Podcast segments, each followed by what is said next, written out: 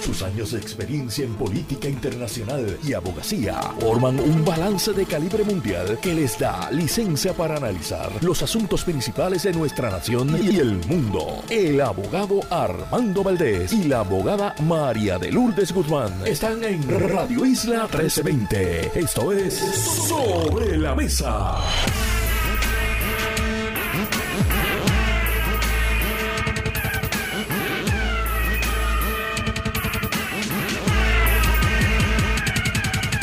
Buenos días Puerto Rico, soy Armando Valdés, usted escucha Sobre la Mesa por Radio Isla 1320. Hoy en Sobre la Mesa Rafael Anglada y Rafael Bernabe son nuestros analistas a las 8 y 55 de la mañana. Además la doctora Ángeles Acosta de la coalición Paz para la Niñez estará con nosotros para hablar sobre la celebración del Día de los Derechos de la Niñez. Y en el último segmento, el decano de la Escuela de Derecho de la Universidad Interamericana y catedrático de esa institución académica, Julio Fontanet, estará con nosotros. Y además, como todos los días de lunes a miércoles, y hoy es miércoles que para ella sabe a viernes, Marilu Guzmán se sienta a la mesa y junto a ella analizamos todos los temas para hoy, 8 de noviembre del 2023. Son las 8 y 2 minutos de la mañana.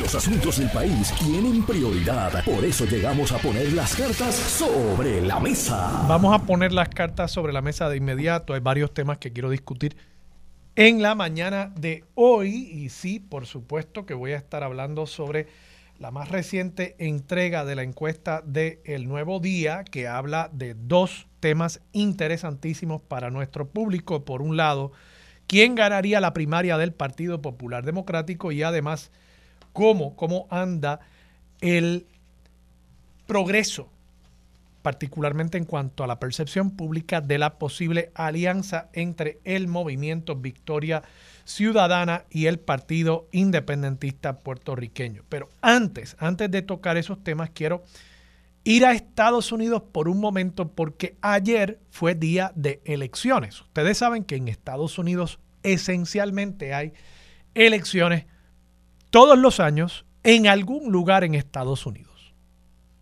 Eso tiene que ver con el hecho de que primero hay elecciones congresionales cada dos años y segundo, que a nivel local también hay elecciones, sea incluso a nivel estatal y a nivel municipal o de condado en diversidad de estados en Estados Unidos. Ayer le tocó el turno a varios estados, Virginia, por ejemplo, había elecciones legislativas.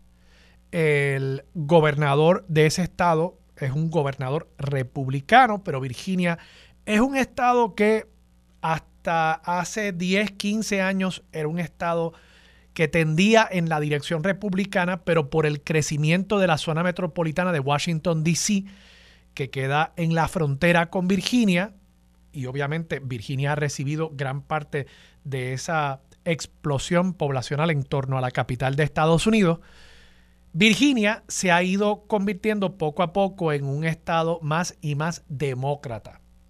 Y realmente fue una excepción a la regla el que Youngkin, el actual gobernador de Virginia, ganase la gobernación del estado hace unos dos, tres años. Como secuela de esa victoria que él tuvo, él esperaba consolidar su poder en el estado, logrando ganar en el Capitolio Estatal en Richmond. Y por el contrario, lo que sucedió ayer es que el Partido Demócrata consolidó su poder y ahora controlan ambas cámaras de la legislatura del estado de Virginia. ¿Cuál fue uno de los factores determinantes? Que había una propuesta del gobernador para limitar los derechos de acceso a cuidado reproductivo, específicamente a terminaciones de embarazo para mujeres dentro de la jurisdicción del estado de Virginia. Así que una victoria importante para los demócratas en Virginia. Kentucky, estado que ha sido y sigue siendo un estado firmemente republicano. De los tres estados que voy a mencionar, no hay la menor duda de que Kentucky es un estado conservador y republicano. ¿Saben qué? Ganó, ganó ayer el gobernador demócrata la reelección frente a un candidato apoyado por Donald Trump, republicano. Gana la reelección de nuevo. Estaba también en juego un tema de política pública relacionado con las terminaciones de embarazo y gana el demócrata, gana la reelección, ya él había ganado una elección anteriormente, gana la reelección en un estado profundamente conservador como lo es Kentucky. Y el tercer estado donde ya no es siquiera una elección de candidatura, sino que lo que estaba en la papeleta era un reconocimiento en la constitución, o sea, una enmienda constitucional para enmendar la constitución, valga la redundancia, del estado de Ohio, para entronizar en la constitución el derecho a las terminaciones de embarazo, gana la propuesta enmienda para, de nuevo, reconocer un derecho de las mujeres y las personas gestantes a el poder realizarse, practicarse una terminación de embarazo. Ya está incluida esa enmienda en la constitución del estado de Ohio. Así que interesantes estos resultados, particularmente como secuela de la encuesta que discutimos el lunes aquí en Sobre la Mesa de el New York Times y Siena College, donde colocaba y coloca al presidente Biden rezagado en unos estados críticos para el Partido Demócrata ganar la presidencia, ganar la Casa Blanca por segunda ocasión consecutiva. Y esto podría apuntar a que si el Partido Demócrata logra convertir el tema de los derechos reproductivos de la mujer en uno definitorio de la contienda presidencial del año próximo, que eso podría ayudar al Partido Demócrata a retener la Casa Blanca. Claro está.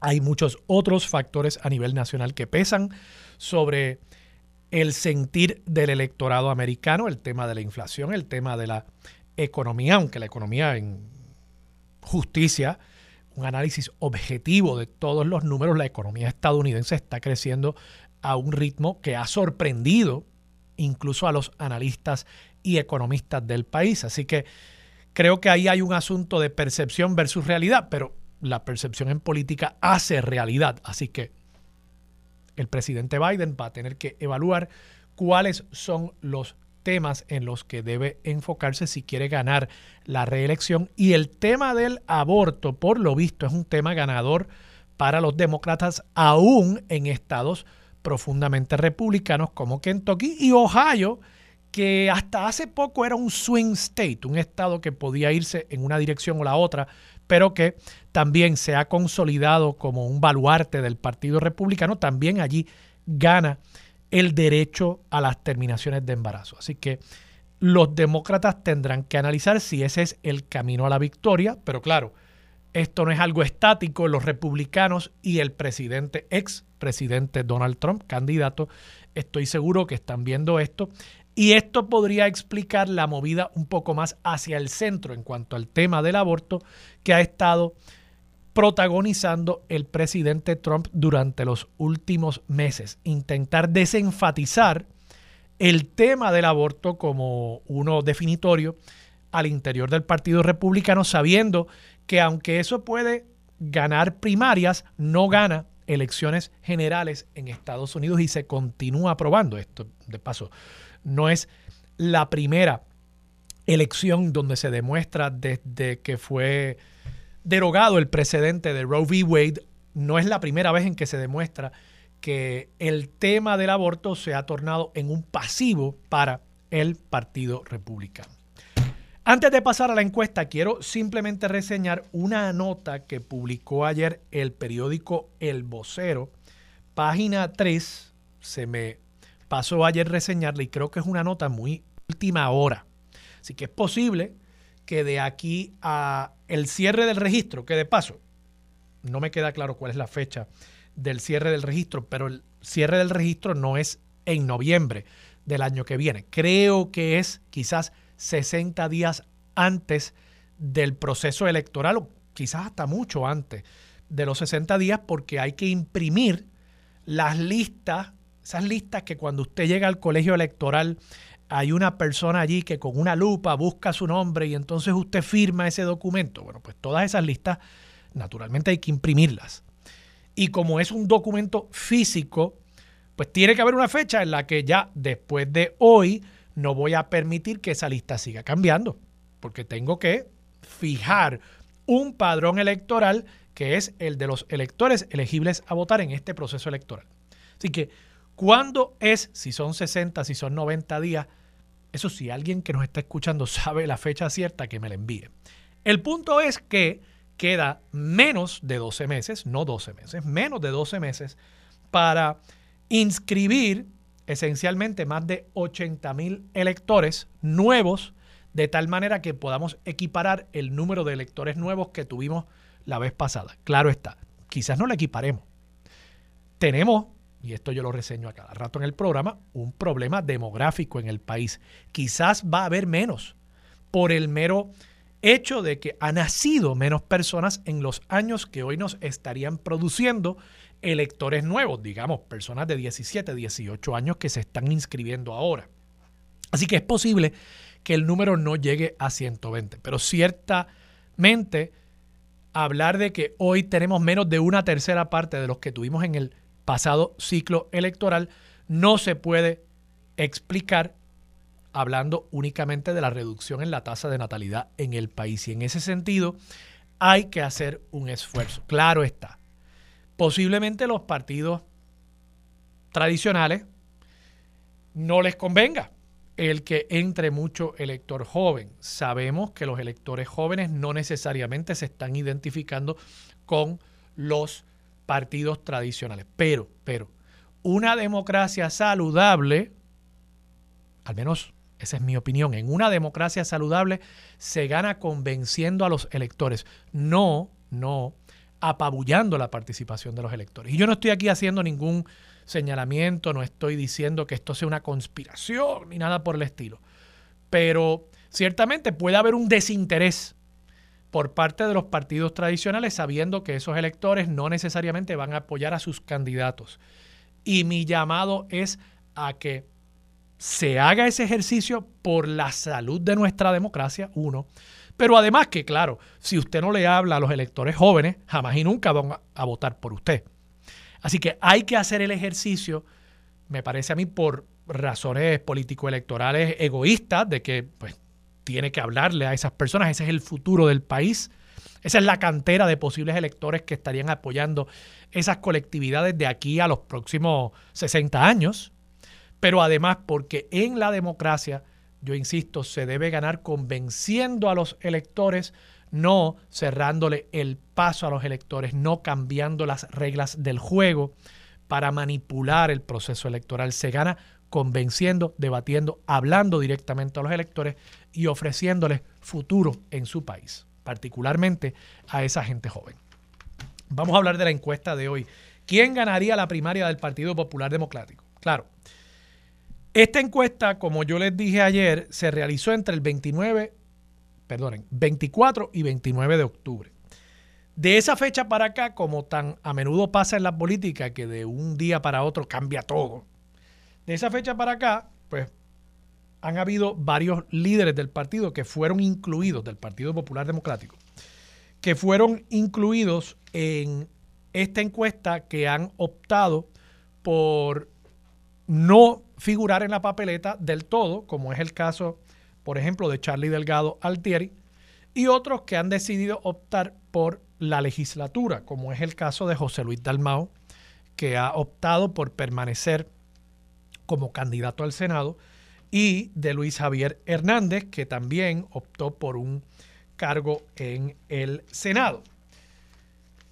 Así que esta encuesta pues ya lamentablemente pierde vigencia, pero, pero, viendo los datos, vemos que Jesús Manuel Ortiz ganaría la primaria con un 30%. Esto obviamente entre los afiliados al Partido Popular Democrático.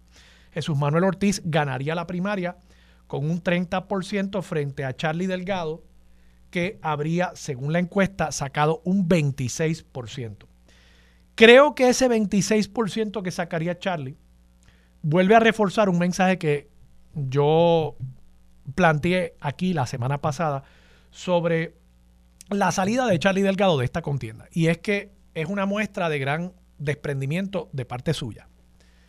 Y tengo que decir, yo he sido muy crítico de las posiciones que ha asumido Charlie Delgado en el pasado y no tengo por qué retirar lo dicho acerca de posiciones en algunos casos ambiguas, ambivalentes, sobre temas que para mí son importantes. Y el error que cometió de intentar mover el partido a 90 días de las elecciones, mover el partido hacia la derecha cuando el Partido Popular Democrático usualmente ha dependido de electores a su izquierda para ganar elecciones. Yo creo que eso fue un error estratégico importante y el Partido Popular todavía está pagando los platos rotos de esa determinación que se tomó en la elección pasada. Pero dicho eso, uno puede diferir eh, y a la misma vez reconocer el valor de una persona. Y me parece que Charlie Delgado, teniendo 26% de todos los que han optado por no retar a Jesús Manuel Ortiz o a Juan Zaragoza en la primaria, la decisión de Charlie Delgado es la que muestra mayor desprendimiento de parte suya y mayor compromiso con la institución del Partido Popular Democrático, porque ciertamente 30 a 26 en esta encuesta es reflejo de una contienda que muy bien podía haber ganado Jesús Manuel Ortiz, como muy bien la podía haber ganado Charlie Delgado.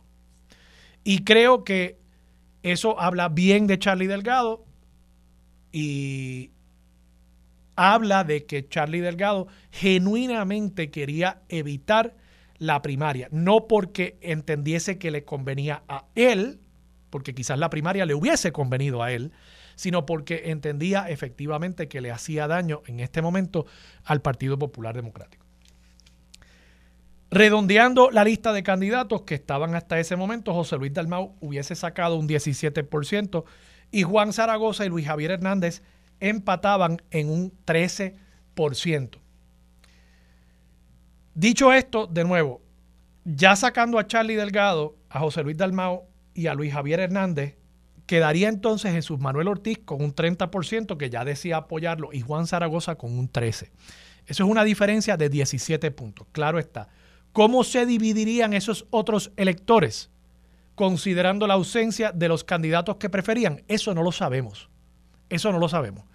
Pero para remontar esa diferencia, Juan Zaragoza tendría que básicamente de los electores que de pronto estarían libres al no tener candidato, tendría que conseguir dos de cada tres votos para al menos empatar con Jesús Manuel Ortiz. ¿Puede pasar? Claro que puede pasar. Claro que puede pasar.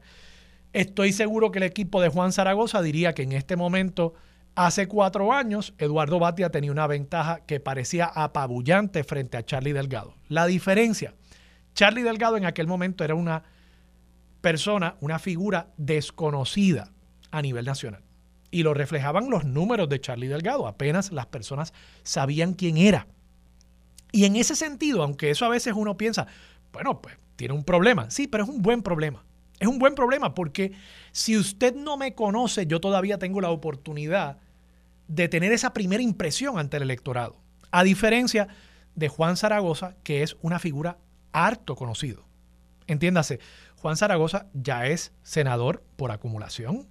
Juan Zaragoza fue secretario de Hacienda y un secretario de Hacienda muy prominente, muy activo, muy activo en el tema de fiscalización y muy activo también en un tema muy álgido que fue la reforma contributiva durante la administración de Alejandro García Padilla. Así que ya la gente lo conoce y en ese sentido uno tendría que cuestionarse hasta dónde puede llegar el apoyo a Juan Zaragoza como una figura ya conocida, un variable, una cifra ya conocida por el electorado. Eso habrá que verlo y de nuevo habrá que ver cómo se distribuyen estas personas que decían apoyar candidatos que ya no están en la papeleta primarista. Cierro con esto. Victoria Ciudadana. Victoria Ciudadana tiene unos serios problemas conforme a esta encuesta. ¿Por qué lo digo? Y me estoy basando en lo que dicen los números. Nivel de conocimiento del movimiento Victoria Ciudadana. Y que quede claro, tuve este debate con un amigo por la mañana cuando primero vimos los números. amigo que también le gusta mucho el tema de la política. Nivel de conocimiento no es lo mismo que decir usted ha escuchado de Victoria Ciudadana. No es que la gente se ha olvidado que existe. Es cuánto usted conoce acerca de Victoria Ciudadana, lo que representa, sus valores, los candidatos que va a presentar en la campaña electoral de cara al próximo año. Bueno, pues el nivel de conocimiento de Victoria Ciudadana de febrero del 2023, que fue la última vez que encuestó el nuevo día, a noviembre del 2023, el conocimiento se ha reducido de 50% que en febrero decía conocer mucho o algo de esa colectividad a 38% en noviembre que dice conocer mucho o algo.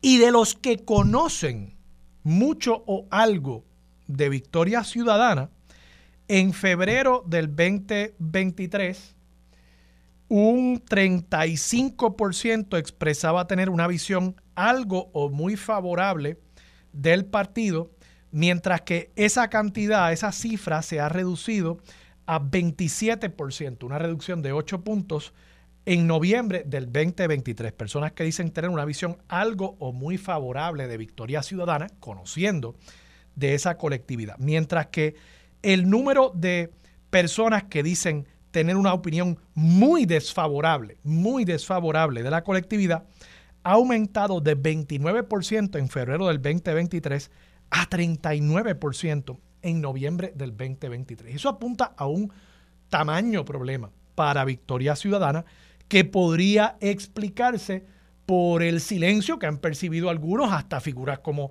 el amigo Silverio Pérez, que ha dicho, bueno, ¿y dónde está, dónde están las nueces? incluso diría yo que dónde está el ruido de esas nueces de la alianza con el Partido Independentista Puertorriqueño. Y con esto cierro. Precisamente, opinión sobre una alianza entre el PIB y el movimiento Victoria Ciudadana. Se le preguntó esto a todos los participantes de la encuesta. 53% está en contra, 27% no está ni a favor ni en contra y solo un 11% del electorado dice estar a favor de esa alianza entre el Partido Independentista Puertorriqueño y Victoria Ciudadana. Quiere decir, hay menos personas a favor de esta alianza que personas que dicen incluso identificarse con Victoria Ciudadana y el Partido Independentista Puertorriqueño. O sea que tiene un problema Victoria Ciudadana en cuanto a el conocimiento del electorado sobre lo que representa y quiénes, quiénes serán sus candidatos.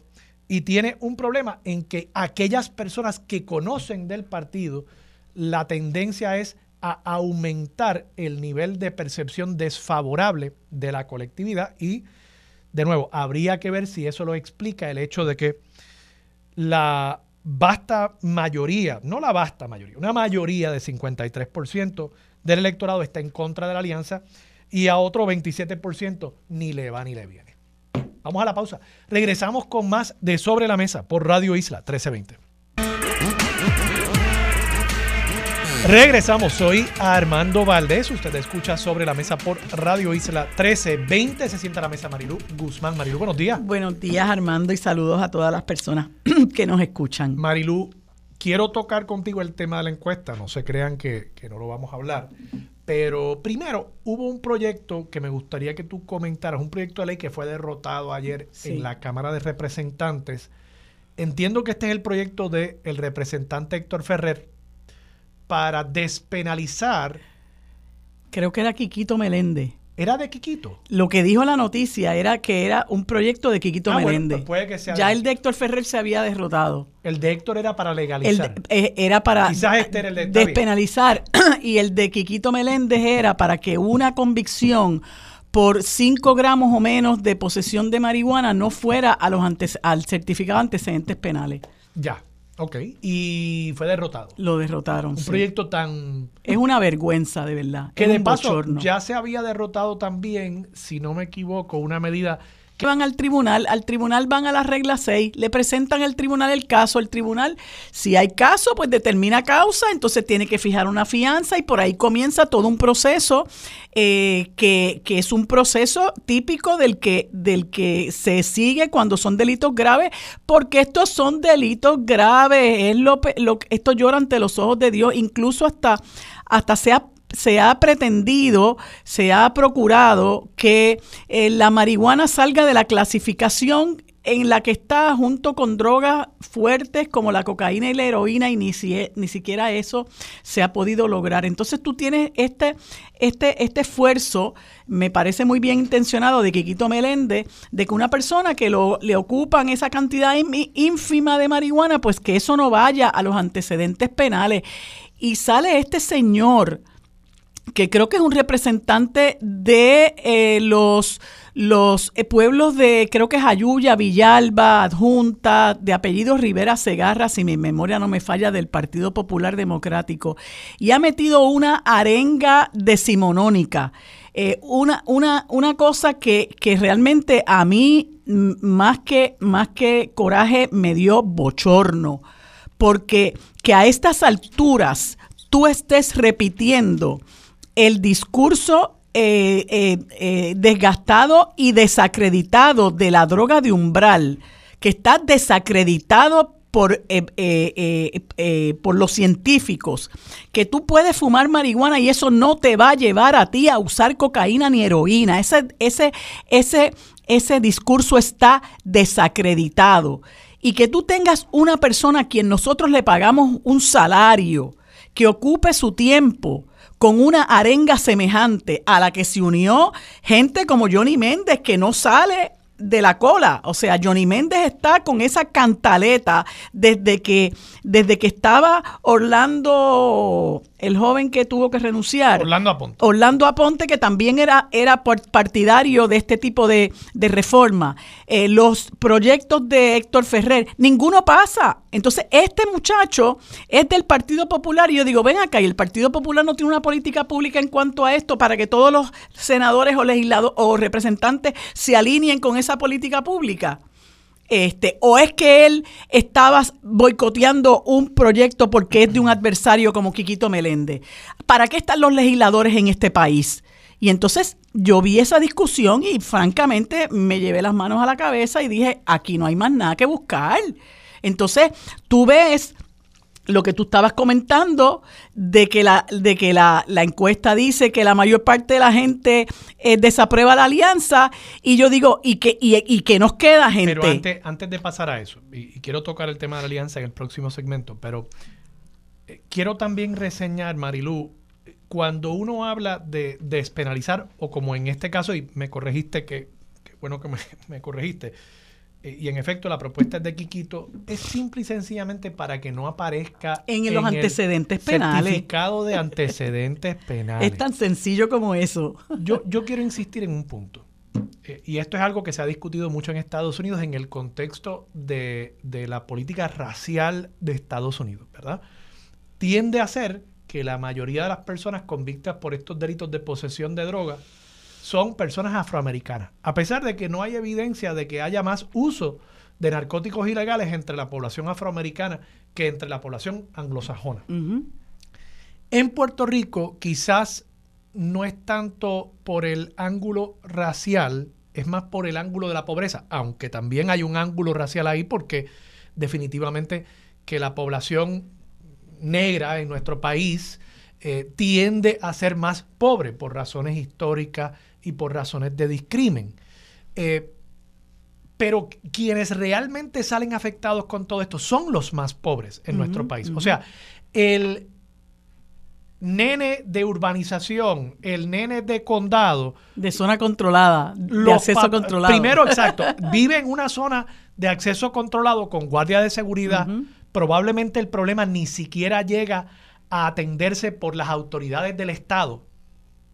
Y si llega a el tribunal tiene los mejores abogados para evitar que llegue a una convicción, mientras que realmente quienes están acabando presos o a quienes se les está tronchando sus posibilidades laborales es a los pobres que acaban con esa marca, con ese Scarlet Letter en su registro de antecedentes penales, con ese estigma. Entonces, creo que a veces son estos líderes muy conservadores que dicen representar a esa gente de pueblo y están realmente lastimando a esa gente de a pueblo, a, ese ciudadano de a pie. Eh, y yo creo que hay que señalarlo también. No, no, sé si tú coincides conmigo eh, cuando ves esos casos en el tribunal, pero tenemos que irnos a la pausa. Regresamos, regresamos ahora con el análisis de Marilú sobre las encuestas del periódico El Nuevo Día. Vamos a la pausa. Regresamos con más en Sobre la Mesa por Radio Isla. Regresamos, soy Armando Valdés, usted escucha sobre la mesa por Radio Isla 1320. Marilu, quería cerrar el tema de... Sí, quería comentarte algo con relación a lo que tú comentas, que en cierta medida es la impresión que tiene la gente de que estas personas eh, de eh, espacios de acceso controlado van a... De privilegio. Ajá, van a los tribunales con mejores abogados y eso les garantiza que vayan que salgan mejor. Yo te diría que eso no es tanto así. Pueden ir con abogados que cobran eh, ¿verdad? Y que cobran mucho, eso no les garantiza, ese, ese criterio solo no les garantiza que van a salir por la puerta ancha, porque la gente pobre está representada por gente buena, como son los abogados de la Sociedad para Asistencia Legal, que son expertos en esta materia, pero eh, eh, impera el discrimen. Basta que tú vayas allí representado por un abogado de la Sociedad para Asistencia Legal y seas el negrito de la perla y ya tienes eh, dos strikes en tu contra y tú puedes ir con un abogado a lo mejor no tan bueno como el que de, de asistencia legal, pero vienes del lugar de acceso controlado y la duda razonable es mayor. Yo lamento decirlo, pero esa es la experiencia. Hasta temas como seguramente la vestimenta. oh, por supuesto. el nene de urbanización. Por viene con su trajecito porque tenía su y El, y el otro chamaco viene preso porque no pudo prestar la fianza, por ejemplo. Viene y yo, el mameluco. Y yo tuve una, una experiencia, para cerrar con esto, tuve una experiencia que me marcó. Yo estaba representando dos muchachos estudiantes que los, les ocuparon eh, sustancias controladas, no recuerdo si era solamente marihuana, en un apartamento en Ocean Park y los dos muchachos no tenían recursos, eran estudiantes y me cayeron en las manos a mí y eran dos muchachos blancos, blancos de ojos claros. Cuando llegamos a la sala de vista preliminar, la juez me llamó y me dijo, esos muchachos no parecen culpables. No me digas. Y y yo miré al fiscal, como le dije, tremendo problema que tiene, y determinó no causa, y ahí quedó el caso. Eso es para que tú veas, la juez, por, por, por candidez, lo verbalizó. Pero ya se había visto no, sin empezar la vista. Sin una palabra. Nada más de mirarlo, ojitos claros. Nos llamó y yo me quedé sorprendida porque lo dijo al frente del fiscal. Me dijo, esos muchachos no parecen culpables. Y yo miré al fiscal y le dije, mm, me parece que tienes un problema. Vimos la vista y hubo una causa que el fiscal le pudo haber dicho, pues juez, iníbase, porque ya usted formó opinión, pero es que ni el propio fiscal creía en su caso, porque realmente era una bobería. Pero mientras exista la, la, la, eh, eh, la legislación que castiga este tipo de delitos, pues entonces estas cosas van a seguir pasando. Nos queda bien poco tiempo y quiero escuchar tu parecer sobre la encuesta. Pues mira, te voy a hablar particularmente de lo de la alianza, que es lo que me concierne. No me, no me extraña, aunque te dije ayer lo que pienso de las alianzas, no me extraña lo que, lo que sale de la, ajá, lo que te dije de las encuestas, sí. No me, no me extraña lo que sale porque eh, yo sé que todavía hay mucha avidez por conocer qué es lo que va a pasar con esto de la encuesta. Estamos a un año de las elecciones.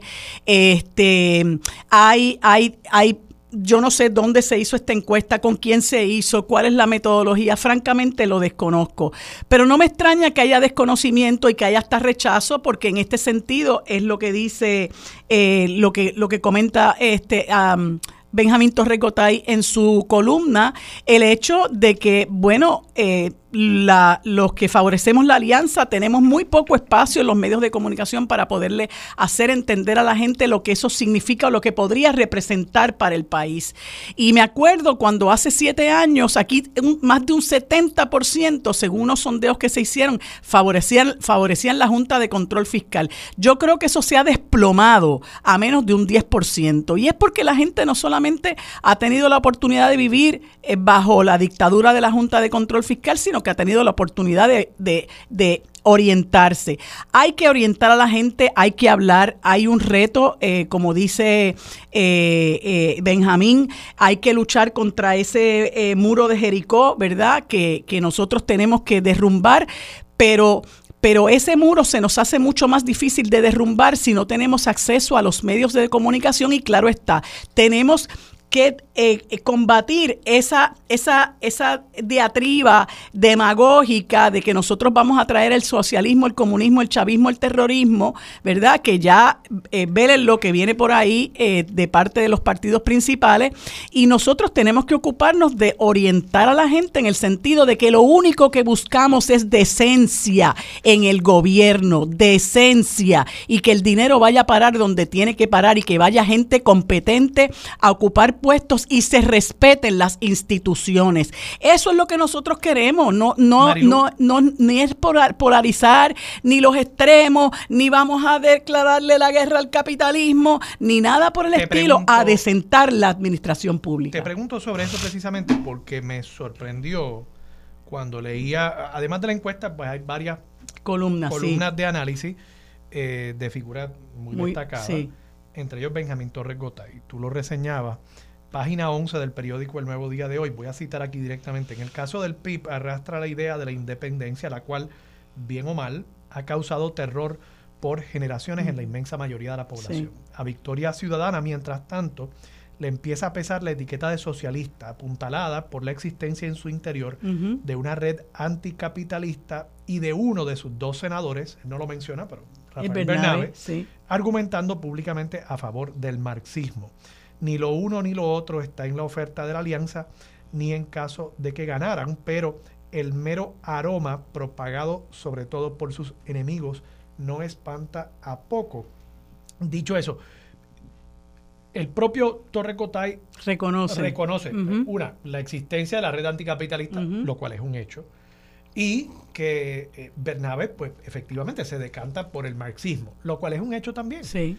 Eh, y, ninguna de las dos cosas es mala de por sí. O sea, es una cosa que se es una libertad de expresión y pensamiento. y se debate. Y obviamente va a ser un, tema de debate. O sea, y no creo que esté algo que esté eh, out of bounds. Sí. Porque pues, pues, son asuntos que, Sobre eso es que gira la política, ¿no? Sí.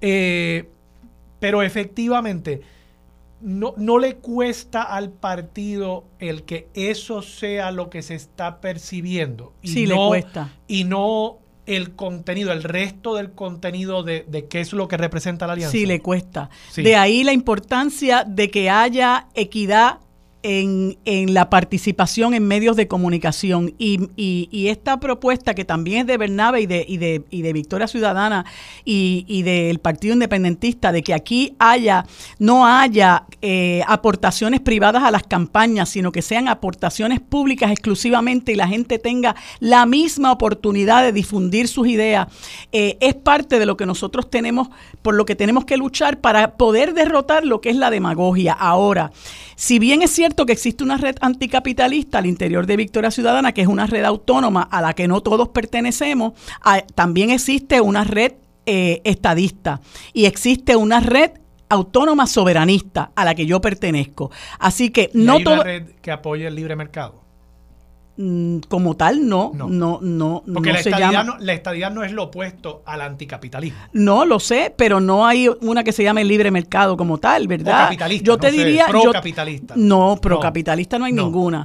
Este, pero puede que haya gente capitalista al interior de Victoria Ciudadana, obviamente lo hay porque hay una diversidad de personas que participan, pero se, se echa mano de aquello que nosotros sabemos que va a nutrir ese discurso de terror eh, para que la gente se asuste, que es lo que dice, eh, es lo que dice Benjamín Cotay, y Benjamín Torres Cotay dice, eso no está en la oferta de la alianza, pero no hay duda de que se va a utilizar para perjudicarnos, y contra eso hay que luchar.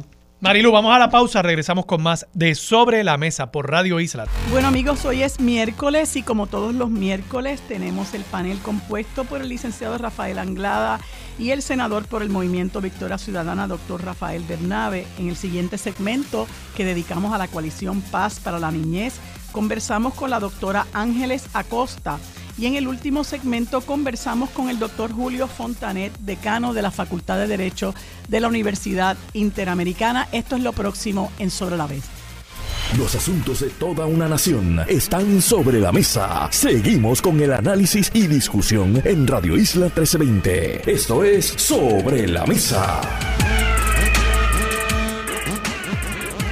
Bueno amigos, como les dije hace unos instantes, hoy es miércoles y como todos los miércoles conversamos con el licenciado Rafael Anglada y el senador por el movimiento Victoria Ciudadana, doctor Rafael Bernabe. A ambos les doy los buenos días y las gracias por acompañarme en este espacio. Buenos días, ¿cómo están?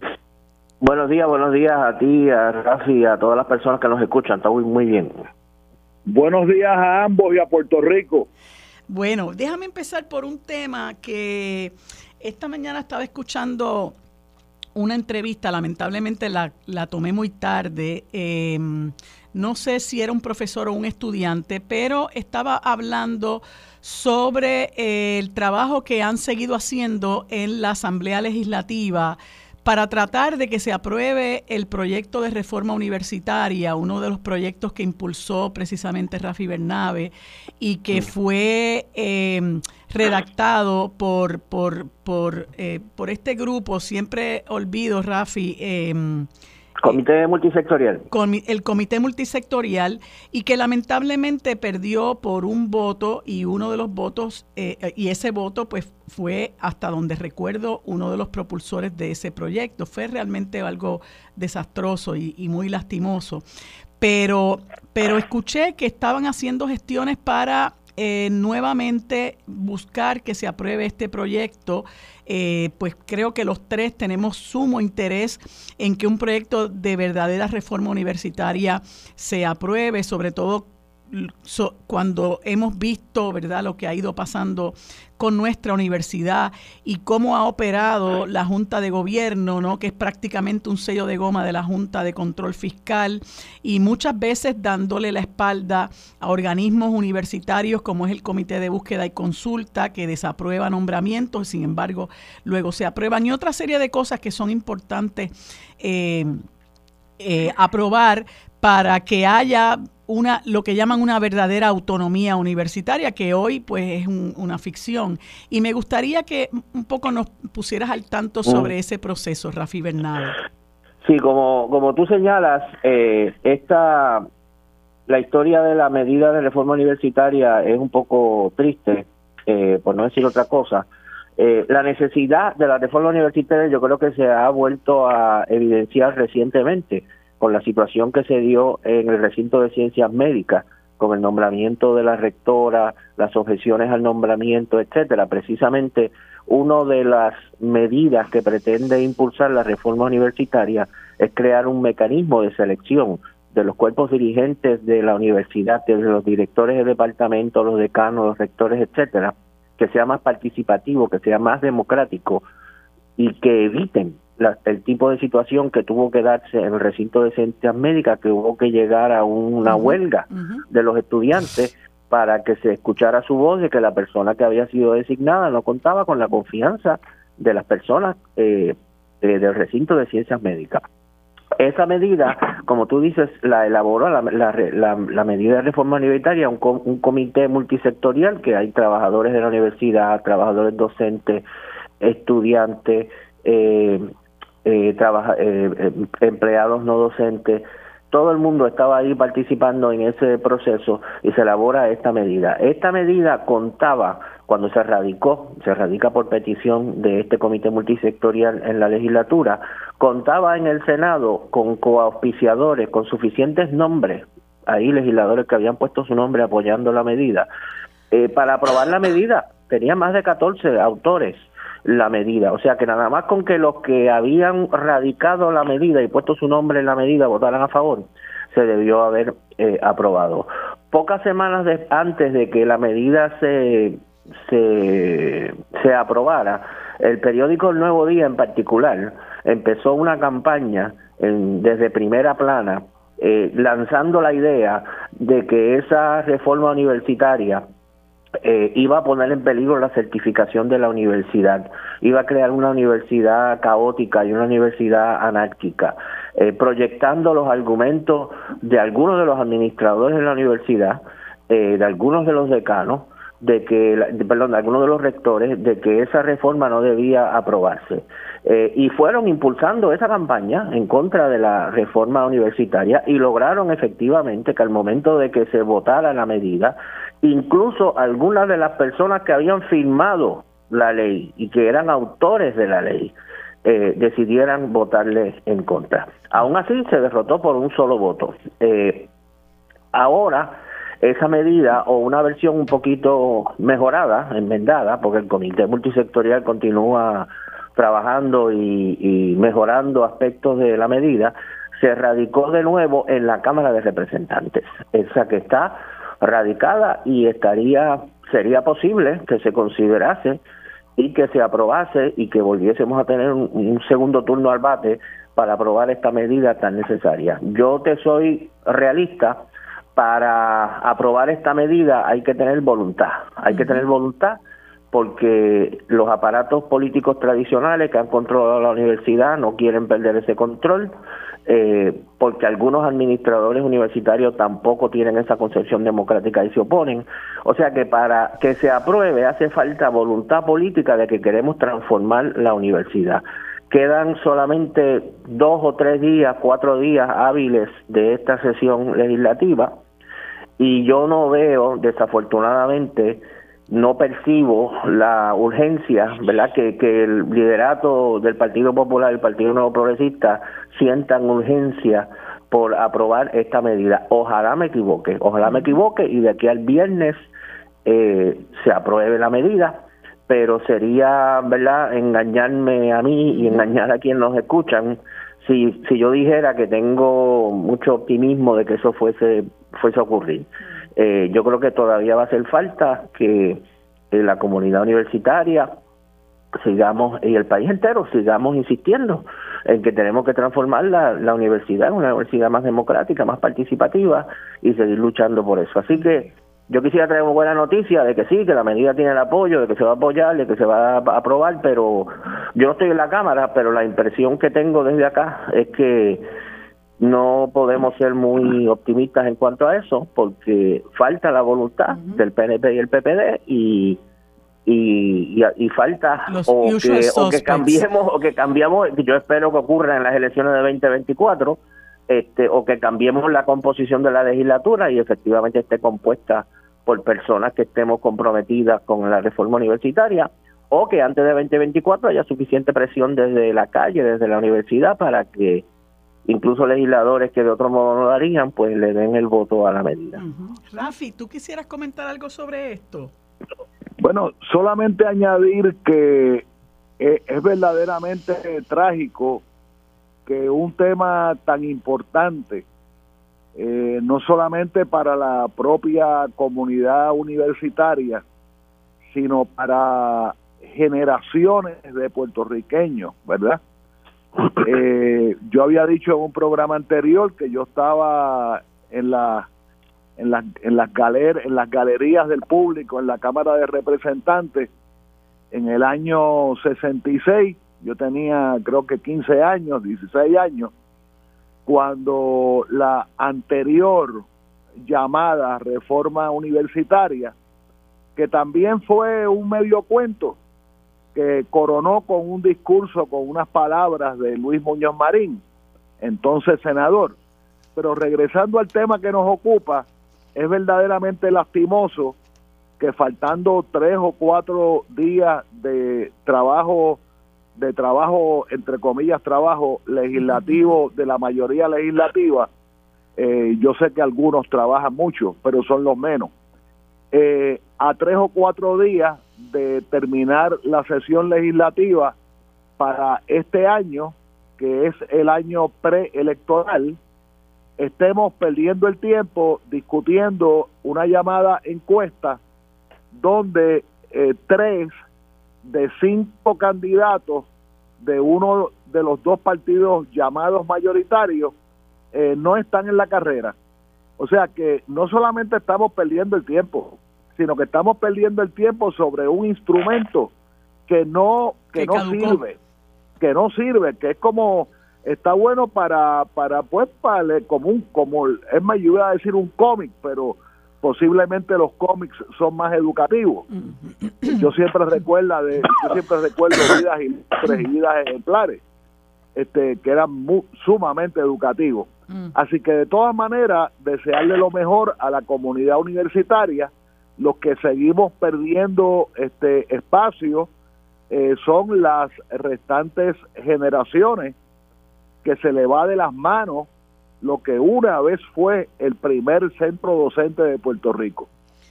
Bueno, y hablando de perder el tiempo, eh, Rafi, creo que sí hay unos, unos, unas discusiones sobre encuestas que ya pues, pues eh, son inoficiosas, pero hay algo que yo quisiera discutir con ustedes y muy particularmente con Rafi Bernabe, porque em, eh, ayer comentaba con Armando y más tarde en otro espacio donde estaba también Rafi Anglada, de que eh, estas eh, encuestas, sondeos, como se les llame, eh, yo no conozco la metodología y por eso no quiero tomarlas como, como nada escrito en la pared, escrito en piedra, em, tienden a formar opinión, ¿verdad? eso es lo peligroso. Lo peligroso de estos instrumentos es como buscan formar opinión en gente que pudiera estar eh, en este momento inopinionada, ¿verdad? Que pudiera estar indecisa. y entonces eh, se, se, proyecta que, que, la alianza entre el PIB y el MBC pues no tiene arraigo, que el 50% de los que participaron y se ocupan de decir que es un sondeo eh, es poco o nada importante eh, que el movimiento Victoria Ciudadana aparezca en la papeleta del 2024. Eh, se cita al, coordinador general de Victoria Ciudadana, Manuel Natal, diciendo que eh, cuando se trata de encuestas del nuevo día, pues digamos que Victoria Ciudadana somos unos rompecurvas. Y, y Benjamín Torres Gotay apunta en una columna que, que, escribe y se publica en el periódico hoy también, el hecho de que tanto la, que la alianza tiene que manejar eh, esta retórica de del socialismo, etcétera, etcétera, de que Victoria Ciudadana tiene una red anticapitalista y hay que salir huyendo de, Victoria Ciudadana, de que pues em, eh, eh, Juan Dalmao es el, la personificación de, del Cuco porque pues es independentista. Eh, y yo quisiera, ¿verdad? De, de, Rafi, que sé que es una persona que camina por ahí, por el país, como caminamos el otro Rafi y yo, eh, muchas de estas conclusiones a mí, a mí francamente me, me alarman y me sorprenden porque me parece que yo estoy viendo como que otro país.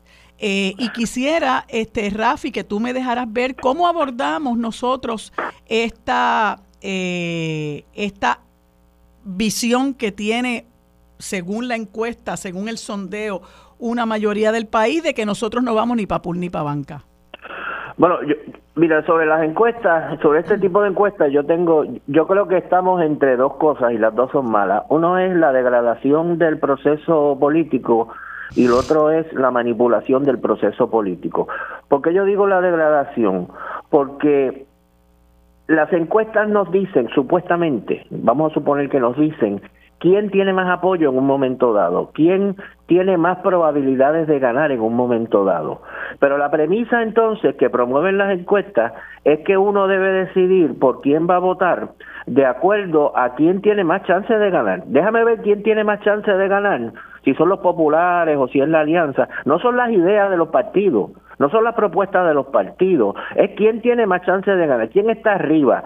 Por eso es que yo digo que convierten las elecciones en un proceso como de apuesta en, la, en el hipódromo. Porque en el hipódromo tú apuestas al caballo que tú crees que va a ganar. Esa es la idea de apostar en un hipódromo, ¿verdad? Este caballo tiene más chance de ganar, así que yo apuesto. Ese debe ser el criterio para tú decidir cómo vas a votar que la alianza no tiene chance de ganar, así que no voto por la alianza. Los populares tienen más chance de ganar, así que voto por los populares. Esa es la actitud que tú llevas al hipódromo, pero no la actitud que tú debes llevar a las elecciones. Entonces, las encuestas fomentan esta idea de que, de que las elecciones son una carrera de caballo y tú tienes que apostar al caballo que está adelante en las encuestas. Eh, y tenemos que sacarnos eso de la cabeza. Usted debe votar por el partido que usted piensa que mejor le va a hacer el trabajo a, lo que Puerto Rico eh, necesita. Si tiene más apoyo o menos apoyo, usted debe apoyar el que usted cree que es el mejor. Ese debe ser el criterio. En segundo lugar, eso es como te dije, se degrada el debate político en la discusión de quién está al frente en vez de cuáles son los méritos de las diferentes propuestas. Pero además de eso hay una evidente manipulación. O sea, yo creo que los medios de comunicación, y tengo que decirlo con toda claridad, los medios de comunicación en nuestro país son grandes empresas son empresas y tienen opiniones, tienen posiciones, tienen derecho a tenerlo. Yo no, yo no, yo no quito su derecho, pero por ejemplo, el periódico El Nuevo Día tiene una línea editorial. El periódico El Nuevo Día defendió el contrato de Luma defiende la privatización de la energía eléctrica.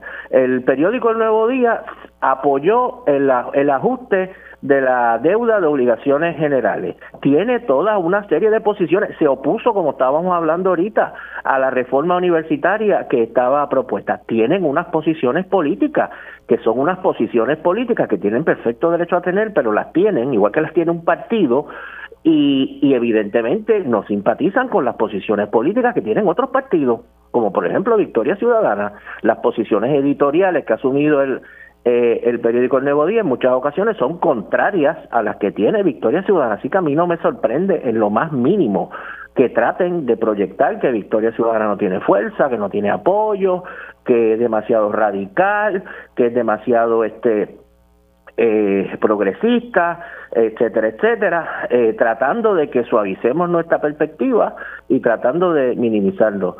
Yo creo que, como tú dices, ya eso dejó de funcionar. En las elecciones pasadas, en la última encuesta que se hizo antes de las elecciones, a Manuel Natal lo ponían en tercer lugar en San Juan, lejano, con 12% con 12% ponían a Manuel Natal. La idea era que Manuel Natal no tenía chance de ganar en San Juan. La que, que votar por Manuel Natal era votar el voto, era inútil. Y la gente no se tragó ese cuento. La gente votó por Manuel Natal. Y Manuel Natal sabemos que ganó en San Juan. Y aunque usted piense que no ganó, perdió por dos mil o tres mil votos. Así que la encuesta que se hizo no tenía nada que ver con la realidad. Y yo estoy seguro que cuando llegue el 2024, todas estas encuestas que dicen que la alianza no tiene chance, que dicen que el MBC no tiene chance, que dicen que el PIB no tiene chance, que dicen que la gente está de nuevo eh, en el bipartidismo tradicional, se va a demostrar que no tiene nada que ver con la con la realidad. Ahora yo creo eso no es automático, eso es un reto. Eso es un reto para los que estamos en el PIB, los que estamos en el MBC y los que estamos en la alianza, nos pongamos las pilas, como dicen por ahí, porque sabemos que tenemos enemigos muy fuertes, que la campaña en contra de nosotros va a ser terrible, que la campaña de minimizar, que la campaña de marginalizar, que la campaña de decir que no tenemos chance va a ser bien grande para que la gente se desmoralice.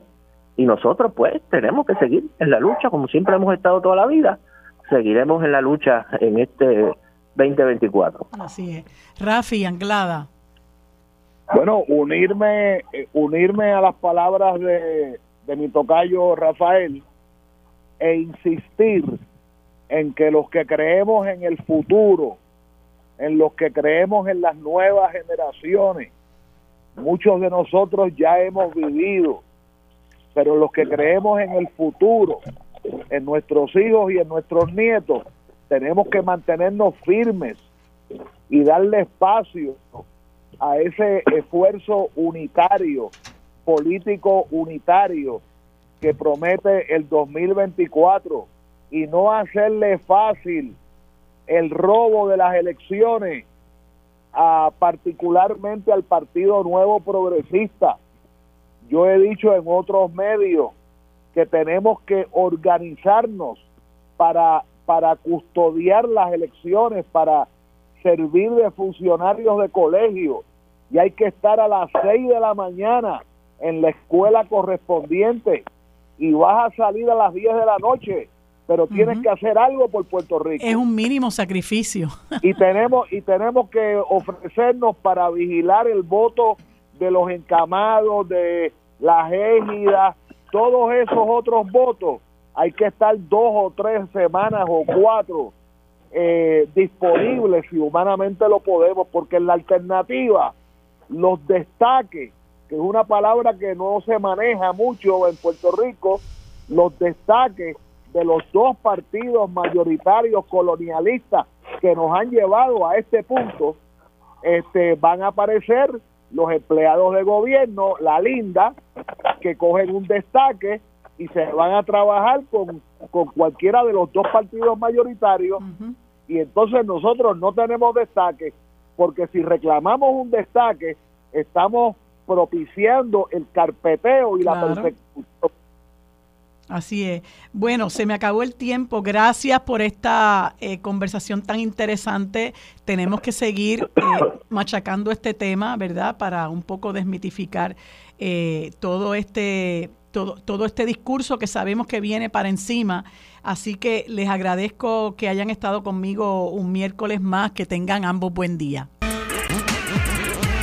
Bueno amigos, en este segmento que siempre dedicamos los miércoles a la coalición Paz para la Niñez, conversamos hoy con la doctora Ángeles Acosta, a quien le doy los buenos días y las gracias por acompañarme en este segmento. Buenos días Ángeles, ¿cómo estás? Muy buenos días, María de Lourdes. Gracias por este espacio que nos dan a la coalición todos los miércoles. ¿Cómo no? Bueno, pues Ángeles, hay una actividad eh, que está pautada para el domingo 19 de noviembre eh, de 1 a 5 pm en la plazoleta del Popular Center, se llama Juega, Ríe y Sueña por los Derechos de la Niñez. Eh, y quisiera que nos conversaras sobre esta actividad, eh, qué es lo que va a ocurrir y por qué es importante que este tipo de actividades se den eh, en, ¿verdad? a lo largo y ancho del país. Sí, bueno, nosotros en, la en el Comité de Desarrollo Integral de la Niñez de la Asociación de Psicología, de Puerto Rico. Tenemos un compromiso con la niñez puertorriqueña y como en el 20 de noviembre se, se celebra eh, la Carta de Derechos de la Niñez que se firmó en el 1959 por la Organización de las Naciones Unidas, celebramos eh, todos los años eh, esta actividad. Esta actividad está auspiciada pues por la Asociación de Psicología de Puerto Rico, la Coalición Paz para la Niñez, hemos recibido el respaldo de los supermercados Econo, hemos recibido el respaldo de la Comisión de Derechos Civiles y otras organizaciones que, que nos están apoyando en este en, esta actividad. Queremos promover, ¿verdad? Eh, y educar al país sobre la necesidad de, de, de salvaguardar los derechos de la niñez a una a tener unas familias a tener un hogar seguro, a tener una educación y servicios de salud adecuados, ¿verdad?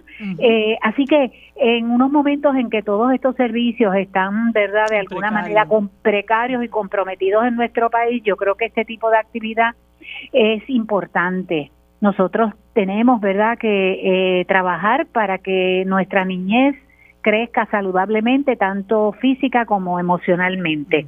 Así que como usted dijo, María de Lourdes, el próximo domingo 19 de noviembre de 1 a 5 en la plazoleta popular del Popular Center, que también es otro auspiciador, el Banco Popular, nos va a, prestar ¿verdad? ese espacio, que es un espacio precioso, la entrada al estacionamiento es gratis, esto está en la avenida eh, Muñoz Rivera. Muñoz Rivera y tenemos muchísimas actividades, entre ellas tenemos la orquesta musical de jóvenes, que son jóvenes de 10 a 19, 20 años, de una orquesta de 20 niños este, dirigida por el maestro William Cepeda.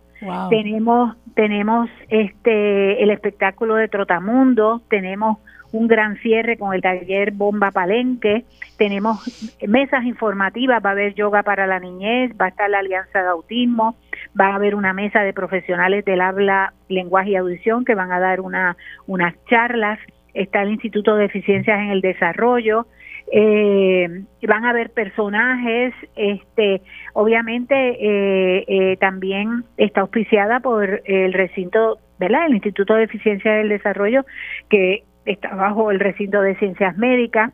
Así que tenemos eh, también eh, un, una, una profesora, Lourdes Torres, que presenta un toolkit para eh, sobre los derechos de la niñez para que las familias estén conscientes, ¿verdad?, de cuáles son los derechos de los niños, eh, sobre todo el derecho de ser escuchado, que es bien importante.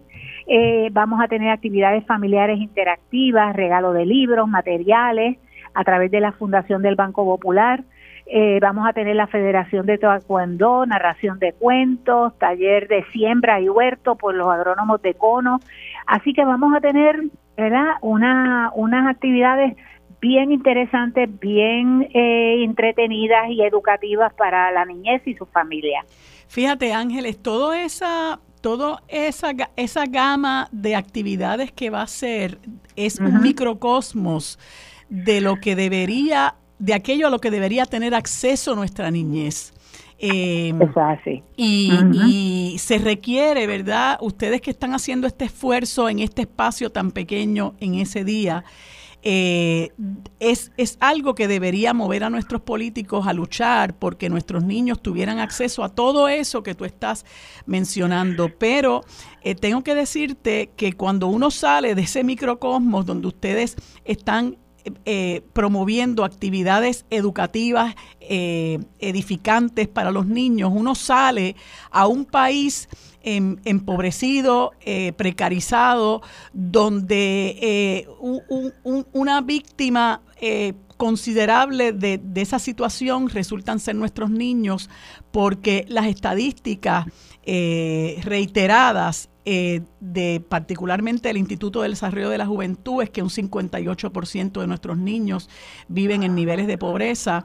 Eh, de, ese, de ese universo de niños que viven en niveles de pobreza, una tercera parte vive en niveles de pobreza extrema. Y esa condición de pobreza evita precisamente que los niños tengan acceso a todo eso que ustedes van a ofrecer y más aún los expone a situaciones de mucho sufrimiento, ¿verdad? De, de maltrato, de privación cultural y en muchas ocasiones de falta de atención de salud, porque hay niños que tienen condiciones de salud. Eh, es muy triste que eh, cuando se salga de esa de esa eh, actividad tan bonita que ustedes van a tener, pues nos enfrentemos con lo que es la realidad trágica de la niñez puertorriqueña. Sí, por eso es que estamos, ¿verdad?, trabajando esta, esta actividad con mucho esfuerzo porque eh, entre hay cerca de 10.000 eh, referidos eh, al Departamento de la Familia que no han podido ser atendado, atendidos eh, a través de la línea de maltrato, por ejemplo. O sea, hay una situación de emergencia en el país con relación a la niñez. Y nosotros tenemos que hacer estos, este tipo de actividades fuera de, del aparato gubernamental porque eh, tenemos que tomar en nuestras manos, ¿verdad? Todos los ciudadanos, todas las organizaciones que trabajan por la niñez, para empezar a dar un poco de, luz y de, de ¿verdad? De, sanación, por decirlo de alguna manera, a, a los niños y niñas de nuestro país que están siendo vulnerabilizados, marginados. Eh, sabemos los problemas que hay dentro del Departamento de Educación. Eh, eh, una tercera parte de los niños de nuestro país están dentro del programa de educación especial y sabemos que la pobreza es un determinante de discapacidad. Así que tenemos muchas situaciones que tenemos que abordar con relación a la niñez.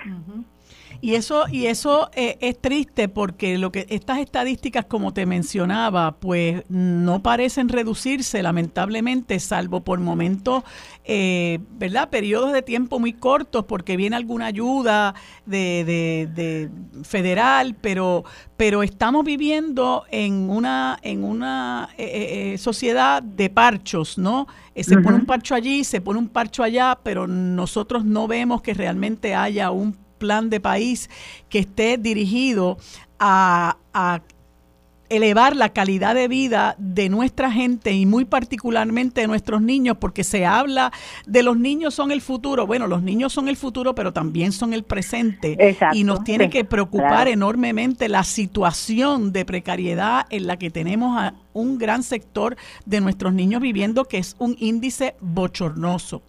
Por eso es que nosotros hemos, ¿verdad?, a través de, de la legislatura, hemos propuesto el proyecto de ley de la Cámara de Representantes 1333 para declarar un estado de emergencia, no como, una orden ejecutiva, sino una ley, ¿verdad?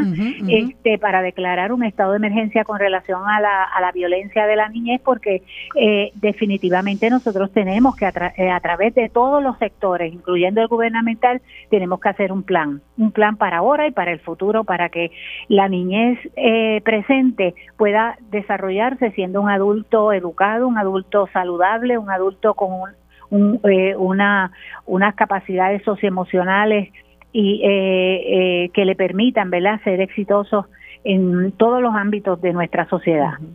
Bueno, pues yo los, los, los elogio por este esfuerzo, ¿verdad? Porque la coalición Paz para la Niñez procura hacer un, hacer un cambio, ¿verdad?, en lo que es la situación de nuestros niños y a veces uno dice, bueno, ¿qué pasaría si no fuera por las organizaciones sin fines de lucro que hacen una labor que debería hacer el gobierno, ¿no? Y tenemos eh, un, caudal de gente en nuestro país que con conciencia, con compromiso, con muchos sectores de nuestra población, eh, pues que están marginados, que, que, la, que, el, que el gobierno los mira cada vez con más indiferencia eh, y es triste que entre esos sectores poblacionales estén nuestros niños, ¿verdad? Que son las personas en manos de quien vamos a dejar eh, este país y que contrario a lo que dice a lo que dice la encuesta del Nuevo Día de ayer de que un gran sector de la población está mirando el, el país con optimismo, pues yo creo que no, yo creo que mucha gente lo ve con con mucho pesimismo precisamente por esto, ¿verdad? Por la situación de precariedad, de empobrecimiento en la que eh, estamos viviendo eh, muchos de nosotros. Y claro, hay personas que ya estamos hechas, pero que le leguemos un mundo así, un país así a nuestros niños, pues realmente eh, es muy triste. ¿Estás ahí, Ángeles? Ah, se me fue Ángeles. Bueno, terminamos. Ángeles, muchas gracias. Disculpa que no me pude despedir de ti. Amigos, continuamos con Sobre la Mesa. Bueno amigos, en este último segmento conversamos con el doctor Julio Fontanet, decano de la Facultad de Derecho de la Universidad Interamericana, quien nos honra con su visita, vino para acá. Eh, debo decir que Julio fue mi compañero en la Sociedad para Asistencia Legal por varios años.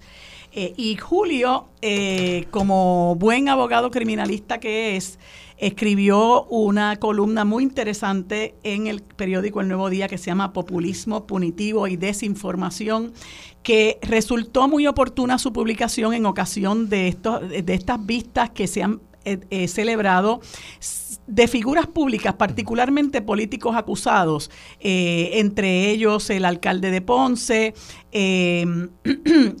Mariana Nogales, el de Mayagüez, etcétera. y, Julio escribe esa columna principalmente en ánimo de informar con relación a lo que es una regla 6. Y debo decir que me interesa mucho el tema, no solamente porque a mí me apasiona el derecho penal, sino porque he escuchado por ahí gente que se llama analistas y que son abogados en la práctica privada, pero que todavía tienen la toga de fiscales encima eh, y que cuestionan el por qué los tribunales permiten que haya contrainterrogatorios extensos y que la vista de regla 6 tome tanto tiempo. Eh, y uno le sorprende realmente que abogados de defensa todavía asuman la postura de los fiscales y que digan que que la regla 6 aquí se utiliza y se desvía el procedimiento y que se convierte en un mini juicio. Y me gustaría que Julio, desde lo que es su conocimiento y su experiencia, pues pudiera explicar el porqué de esa columna que él publicó. Saludos, Julio. Saludos, buenos días, Marilu. Un placer estar en tu programa. Y si supieras que, un poco la columna la escribí hasta un poco molesto, porque previo a, a la redacción de la columna vi otras columnas, vi programas de opinión, vi personas siendo entrevistadas criticando los procesos que se estaban dando en los casos que tú mencionaste, en el caso de, Nogales, que continúa mañana, el caso del alcalde de Ponce y el, y el caso de de alcalde de Mayagüez bajo el, bajo el predicamento de que espérate, espérate, si eso es una vista de causa probable para arresto. Claro, de Mariana había pasado unos meses antes que se cayeron casi todos los casos. Pero entonces planteaba... Incluyamos la de Wanda Vázquez, oh, recuerda. ciertamente de Wanda Vázquez, que era un caso, a mi juicio, totalmente inmeritorio, porque esto no se trata de unos y otros, es que debe ser igual para todos y todas. Entonces se critica de que cómo es posible que en la vista, dicen algunas personas que la vista de causa probable, si eso es una vista, en otras palabras, según ellos, pro forma, eso si el fiscal ya quiere acusar a alguien, el juez debe mirar para el lado, si se encuentra causa probable para arresto, impone una fianza o mételo preso, y que si es inocente, que lo pruebe en el juicio. Bueno, es que el proceso penal no se trata de eso. Para iniciar una acción penal tiene que haber una determinación de causa probable para arresto de un juez. Eso está en la Constitución, artículo 2, sección 10, está en la regla 6 de procedimiento penal y requiere que el Estado presente prueba para establecer que probablemente aquí se cometió un delito. Y hay que recordar que estos delitos económicos que se le imputan a estas personas que hemos mencionado, a los tres, eh, no son delitos fáciles de probar. Hay que recordar que el Ministerio Público tiene que probar que aquí hubo, qué sé yo, un contrato, un manejo, pero que sobre todo hay que probar la, intención criminal. Porque, por ejemplo, y por darte, a mí me parece importante, en el caso de Mariana Nogales, me da gracia que en el, bueno, me da pena que en el único caso de un dúo caso probable es el de falsificación ideológica, porque no incluyó en un informe de estados financieros que era miembro de una asociación en contra de la pena de muerte, de otra entidad caribeña también contra la muerte, que no genera ingresos.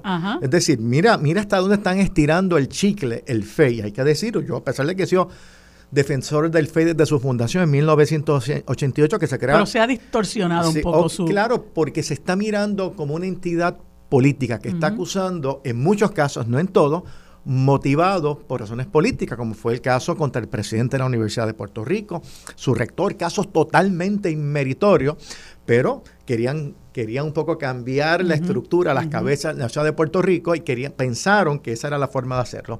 Así es que son casos muy técnicos también, por lo tanto es lógico pensar que el Ministerio Público tiene que presentar pruebas para establecer los elementos del delito y sobre todo la intención. Y eso no lo pueden hacer muchas veces con un documento, así que critican primero a los fiscales por presentar testigos en algunos casos.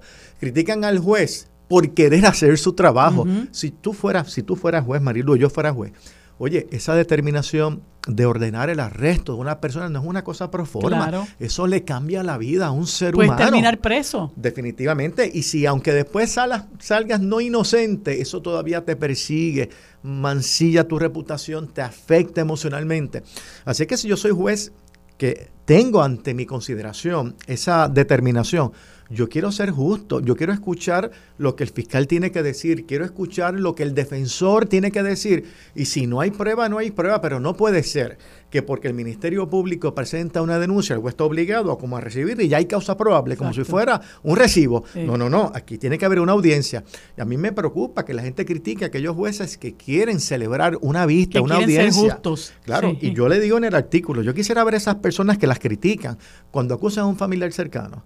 Ah, que de momento, espérate, pero yo quiero interrogar, no es que lo que hay es un papel o te van a buscar a tu casa eh, con una orden de arresto, es que pues no te citamos. Es decir, cuidado, esas vistas, esas vistas iniciales, no podemos menospreciar su, su importancia partiendo del predicamento, ah, de que el día del juicio se va, en, se va ahí se desabra. No, no, no, pero y la vista preliminar y el juicio, esas etapas que de alguna manera te afectan económicamente, emocionalmente y profesionalmente. Y tú recuerdas hace varias décadas que hubo una legislación en la cual si tú ibas con abogado a la regla 6, entonces perdías el derecho a la vista preliminar.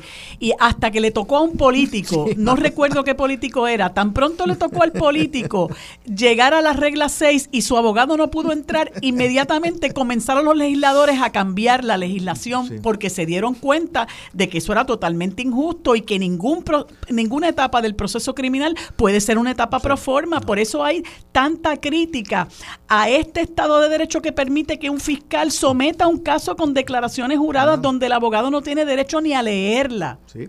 Mira, y no hay que ser penalista. Imagínese usted, un juez leyendo un papel ¿Dónde está la credibilidad del testigo? Puede estar diciendo que cualquier barbaridad, pero, lo, pero no ves cómo lo dice, no, no, no puedes contrainterrogar lo que son las garantías mínimas de un proceso justo, no meramente para juicio, para cualquier etapa. Y es que me, reía mientras hacía el relato porque recuerdo haber entrevistado, haber conocido al abogado de esa persona, cuyo nombre no voy a mencionar porque ya falleció, eh, pero me acuerdo quién era. Eh, y entonces cuando él, va con su abogado a regla 6. El abogado dice, mira, tómate, lleva esta, esta grabadora, graba la vista, pero yo no puedo entrar. Y le pregunta al senador, ¿pero por qué no puedo entrar? Pues porque tú votaste a favor de una legislación que propuso Héctor Rivera Cruz para precisamente si yo estaba presente y habían testigos, esta vista de causa se convertía en vista preliminar y de ahí vamos para juicio. Evidentemente se cambió después por la experiencia. Y es una pena que la gente tenga que sufrir en carne propia los problemas que a veces se propician por esta legislación atropellada bajo el predicamento de que, mira, vamos a facilitarle el trabajo a los fiscales. Es que eso no es bueno. No es bueno, no hay ningún estudio que diga que a mayores derechos, mayor criminalidad. Eso no existe. O que la criminalidad responde a los derechos que tienen los acusados. La criminalidad responde a que el Estado es incapaz de esclarecer. No tiene que ver ya con el proceso, es de esclarecer.